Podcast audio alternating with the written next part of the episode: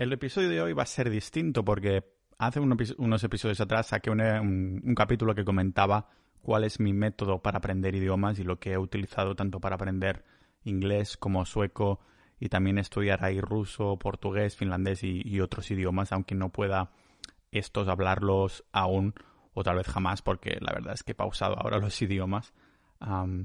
pero sí, la idea de hoy es que, al igual que en ese episodio os comentaba cuál era el método y demás, quería centrarme hoy en, el inglés, ¿no? En mi experiencia aprendiéndolo, teniendo en cuenta que vengo de... Eh, sacaba las peores notas en secundaria, incluso cuando tenía 17 años no podía hablar nada de inglés. Me acuerdo que memoricé por primera vez lo que era I will, el futuro, en inglés cuando tenía apenas 17 años, que es súper tarde, ¿no? Hasta el punto que a día de hoy la mayoría de información que consumo es, es en inglés. Lo que pasa que os digo que este episodio va a ser un poquito especial porque me ha salido la vena de que podría ser bastante divertido hacer este episodio en inglés. O sea que después de la intro os esté explicando cuál es mi experiencia y lo que ha significado para mí aprender inglés, pero hacerlo en inglés. Y dices, Pau, pero esto no es una tontería porque si estás escuchando en primera instancia, ah, es que estás interesado o interesada en al menos aumentar el nivel de inglés o a lo mejor tienes cierta curiosidad. Pero he pensado que ¿por qué no? no? Al fin y al cabo, esto es un... Toda la vida, nuestras vidas son un experimento en sí y este podcast aún más. Así que antes de entrar a la intro, antes de entrar a explicar este episodio en inglés, voy a aprovechar ya para patrocinar en español y agradecer a los miembros de Sociedad.ninja, la comunidad del podcast, que además tenemos ahí episodios exclusivos solo para los miembros, unos miembros que en los que estamos en contacto todos, tenemos una, una comunidad súper proactiva y muy maja, así que nada, muchas gracias a los miembros de Sociedad.ninja. Y vamos a empezar a hablar un poquito en inglés, a ver qué tal va la cosa. A lo mejor lo podéis usar después para practicar el listening, para practicar estas, habilidades de, escucha, pero creo que va a ser divertido y bueno, no nos lo vamos a tomar tampoco como precedente en el sentido de que sí que es verdad que más adelante tenía pensado llevarme algún invitado así en inglés y demás, pero este, este episodio va, a ser en inglés, pero el resto de los podcasts siempre va a ser en, en español. Al fin y al cabo es donde se centra mi audiencia, pero ¿por qué no? no? Ya que y es que el canal vale absolutamente todo, este podcast vale absolutamente todo, pues vamos a meter ahí también en calzador otro idioma, ¿vale? Así que vamos a ello en este podcast multipotencial de Pau Ninja.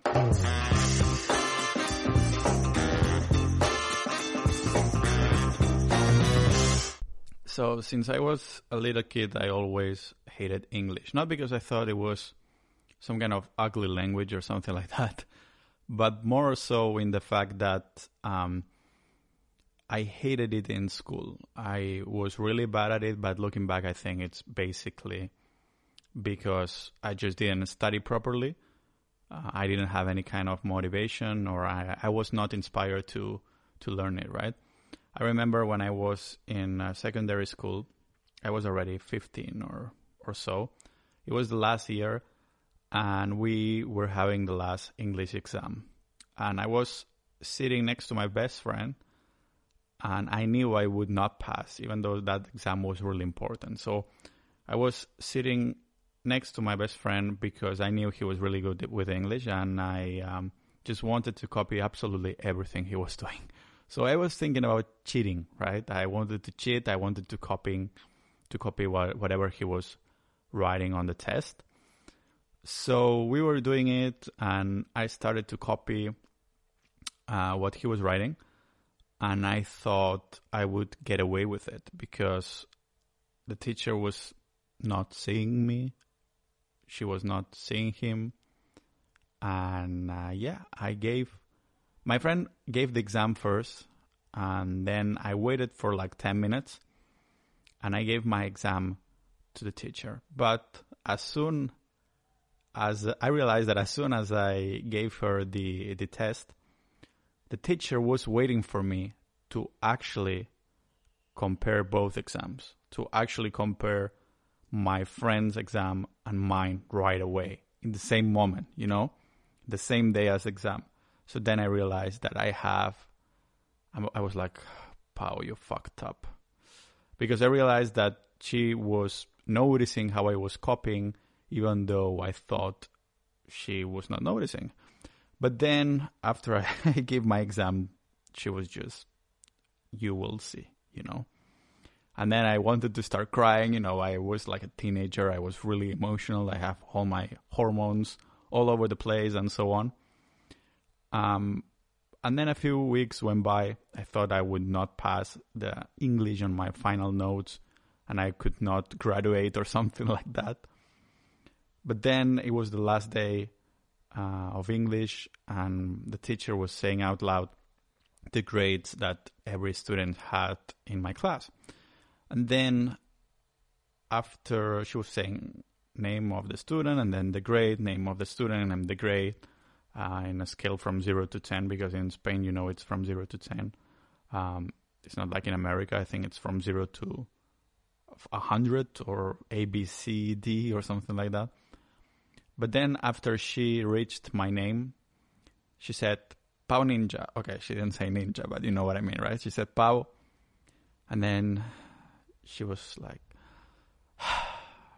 five and i was like oh, oh, i was almost crying again but this time from being so excited i could not believe that she had been kind enough to like not counting that exam as good you know so what had happened is that she knew I was cheating. She could have not passed me, but because I was like a good kid, not a good student, but a good kid, she decided to give me a second chance so I could pass the the English um, grade and just move on to whatever studies I wanted to do after that.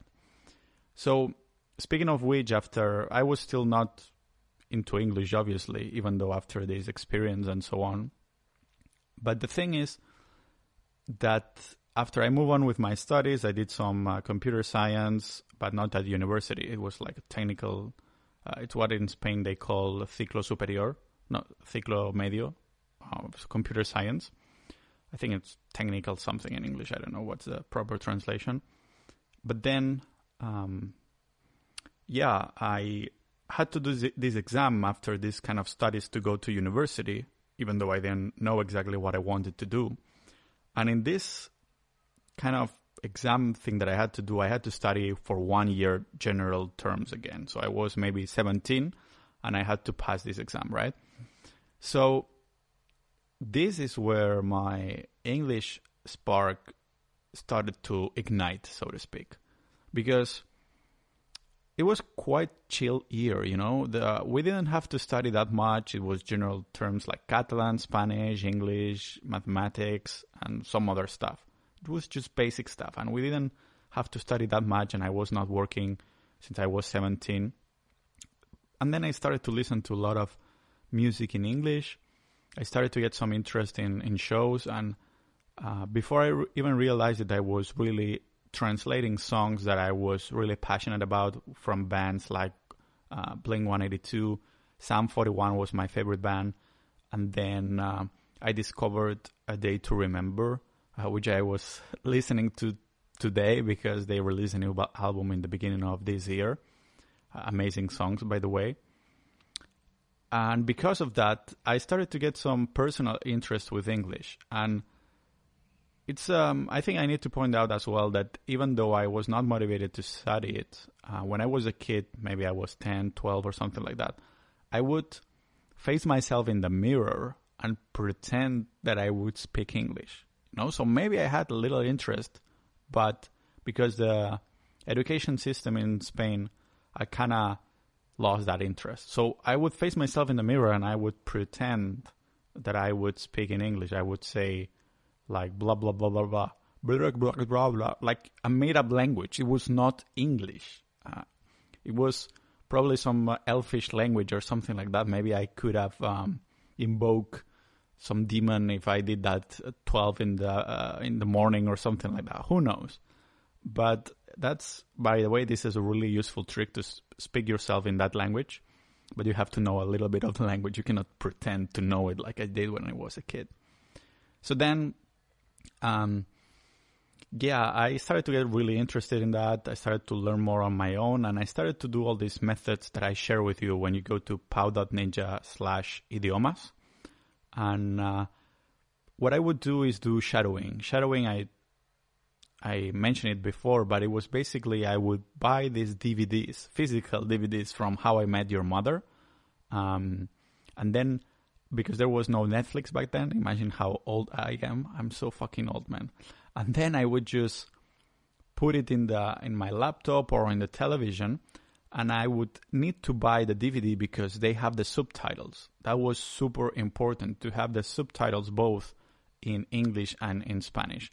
So what I would do is basically combine different stuff to see what would make me learn it faster. For example, I would uh, put the TV show uh, How I Met Your Mother one episode in Spanish but English subtitles, and then I would switch it. I would flip it. I would put the TV show in in English and then the Spanish subtitles to see what would work best.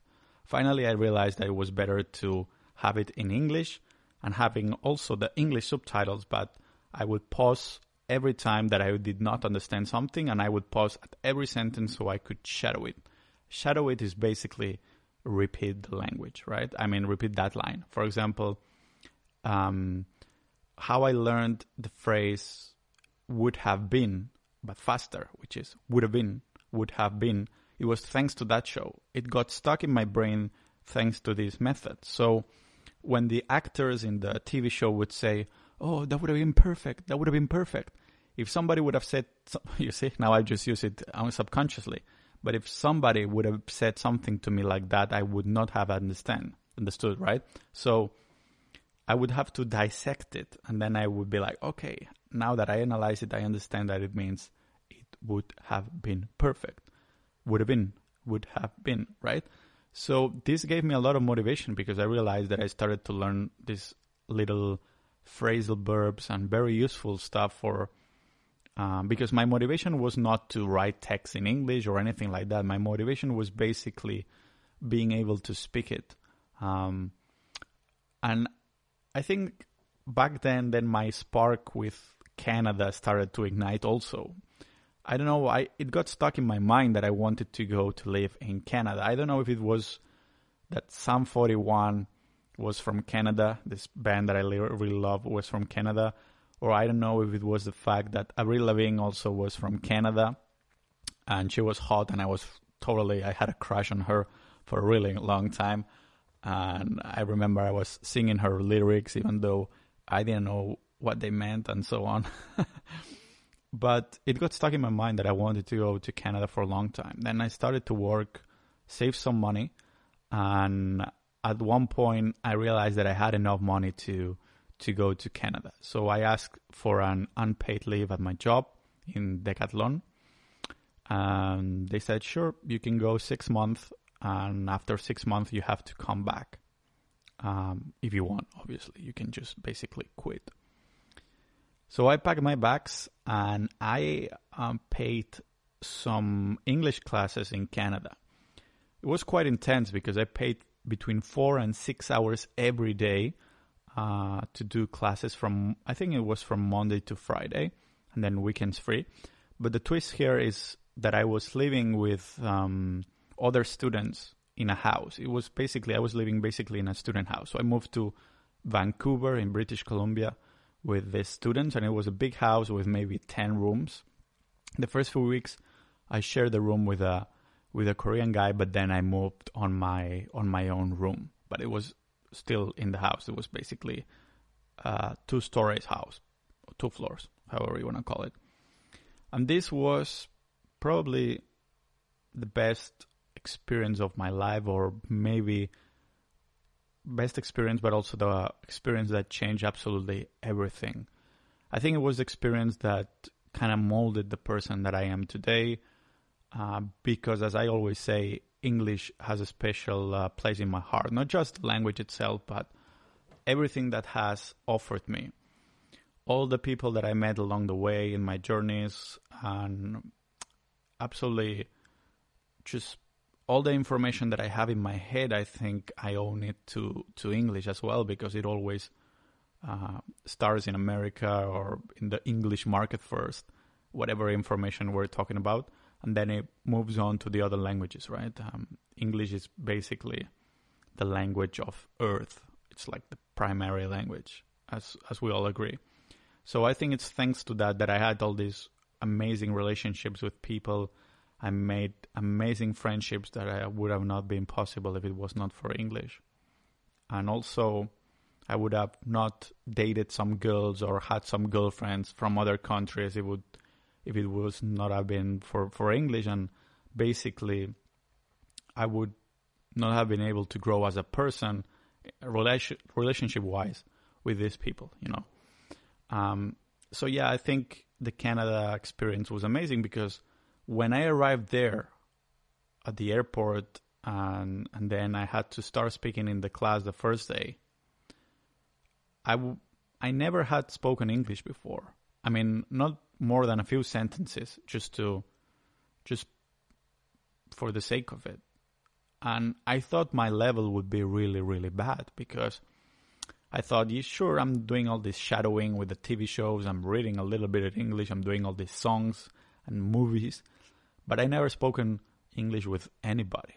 I was maybe writing with some girls online sometimes as well, but it was not a real person to person conversation. But my surprise was that when I arrived there, um, they assigned me to some kind of intermediate level, but only after a few weeks I was already in the most advanced level. In this intermediate level, when they made me talk and so on, I realized that I could express and I could talk with people way more that I thought I could. And I was really surprised with myself. I was really, really surprised. Um, because I still remember when I went to Oktoberfest in Germany back in maybe I was 18 years old when just slowly after my English interest has uh, has risen, right? And I went there with two friends. I was one of the people who could speak less English. So I was there with two Spanish friends from my hometown, from my work actually. And I realized that oh my god i can speak a little bit of english but i cannot understand what people are telling me. I remember this australian guy who i have him on facebook now. I thought he was the coolest dude ever even though i didn't understand shit because he had this mustache like texas looking mustache you know that it goes all the way down from the nose.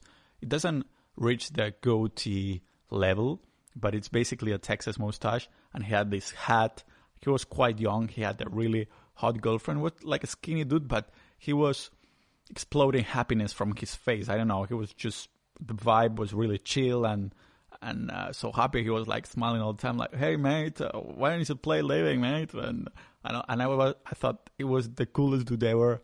I was like, "Oh my god, I want to be like that guy, just traveling with around Europe, even though he's from Australia." And I could basically not communicate with him too much. I sent him a few messages, like I think it was one of the first few people that I started to have contact with that I have met in person, uh, who I would speak English with. Right? Uh, I hit um, I hit him up when I was in Australia, but we couldn't meet. But still, um, it was such an inspiration to go to Oktoberfest, even though I was not able to speak English because it made me want to learn it for traveling because that's when I started to that's when I started to to travel. Another of the motivations also was that exactly at those times um, I was starting to go to concerts.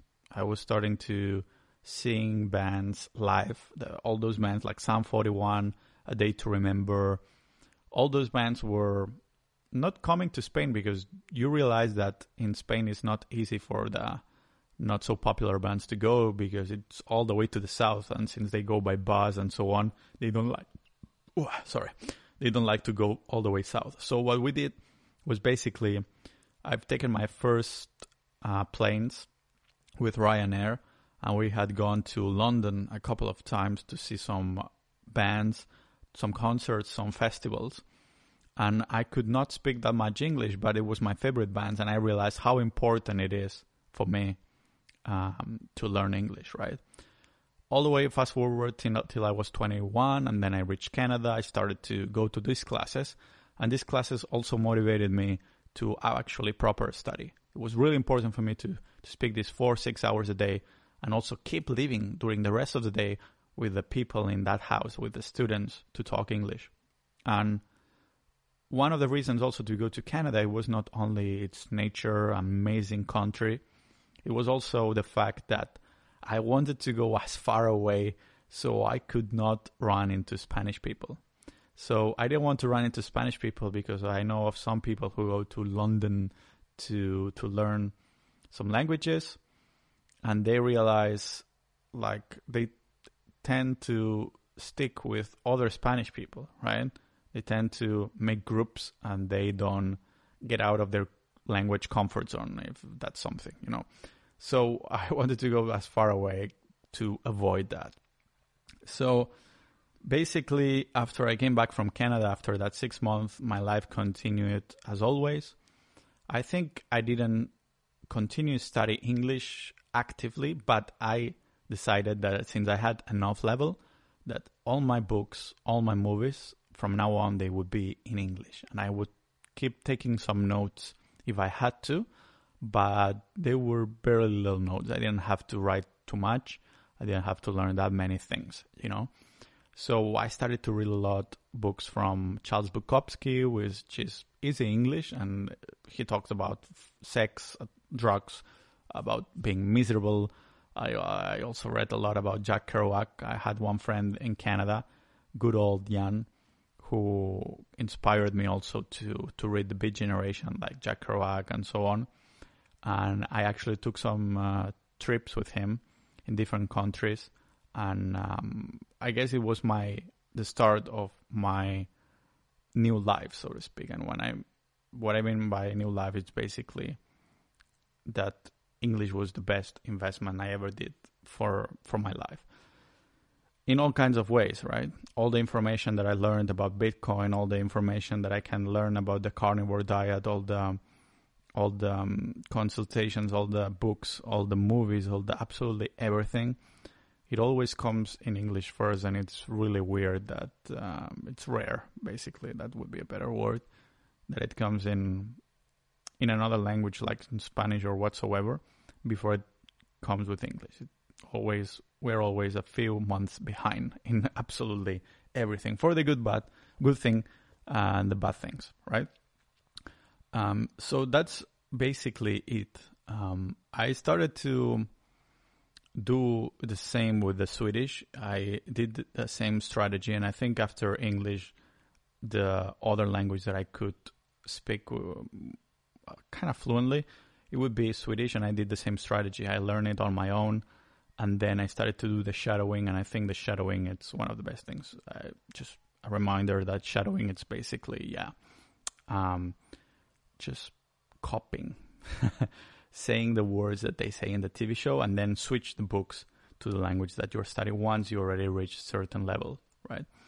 The Anki and all these flashcards they didn't come to me until I started Swedish, which I think is uh, not necessarily good or bad, but it could have saved me some time. But as I always say, with any language that you're learning, the most important thing is the experience that you create with that sentence, with that word, with that language in general. Um, that's why the shadowing and doing that with the TV shows it's so important because you're not memorizing a sentence and that's it. For example, when I say I would have been that thing, you know, I would have been, I would have been, I'm not just memorizing this on a blank concept. I basically, um, I have, I'm remembering that scene. That scene caused some uh, emotional, uh, you know, I don't know, some emotional roller coaster on my on my brain. I would say, something like that and obviously my English is far from being perfect, but um, I don't care. The my main goal was not to translate in my head. My main goal was to be able to express myself, even if I um, say some prepositions wrong or some phrasal verbs are not correct, or if my accent is still kind of off and it sounds really Spanishy. I don't care. My main goal was to um, express myself without having to translate from Spanish or from Catalan. And I think that should be the goal of most people, right? And practice is important. Uh, there's some guy on internet, some Irish guy, I think he is. He says that he sh- that he recommending starting speaking from day one, but I don't agree.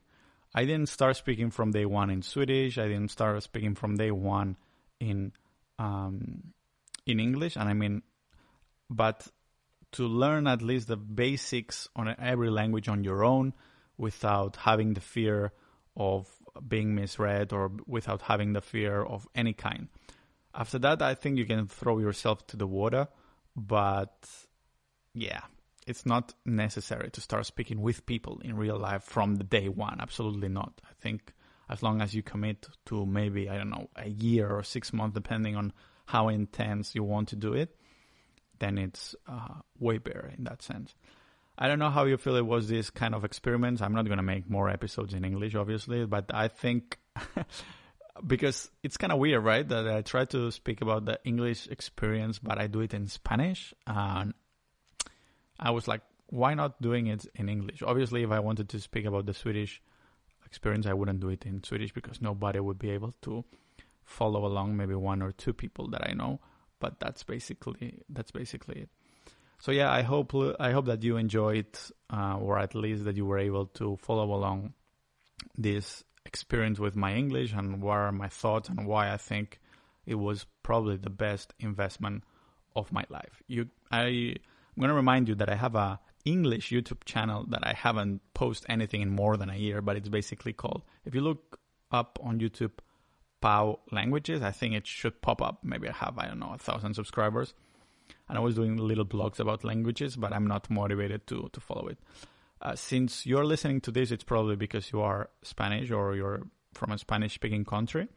So I'm gonna tell you that I have a um, language project, so you can go to idiomas.ninja, and it's a blog and also it's a YouTube channel where I talk about all these methods. I didn't touch it that much lately uh, but we have an active group about learning languages, and I think if you pay two euros a month or something like that, you can be part of that um, group. And it's basically we have a nice um, admin uh, who is making sure that the people is active in the group and, and so on. So yeah, that's basically it uh, for me. I just woke up from a siesta, so I'm sorry if I'm a little bit rusty with my English and with my accent, all that kind of stuff. But that's well, how I speak right right now.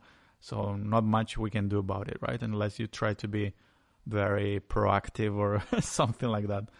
But anyways, I'll see you on the flip side in the next episode of the multidisciplinary, I don't know if that's a word, multidisciplinary podcast of Pau Ninja.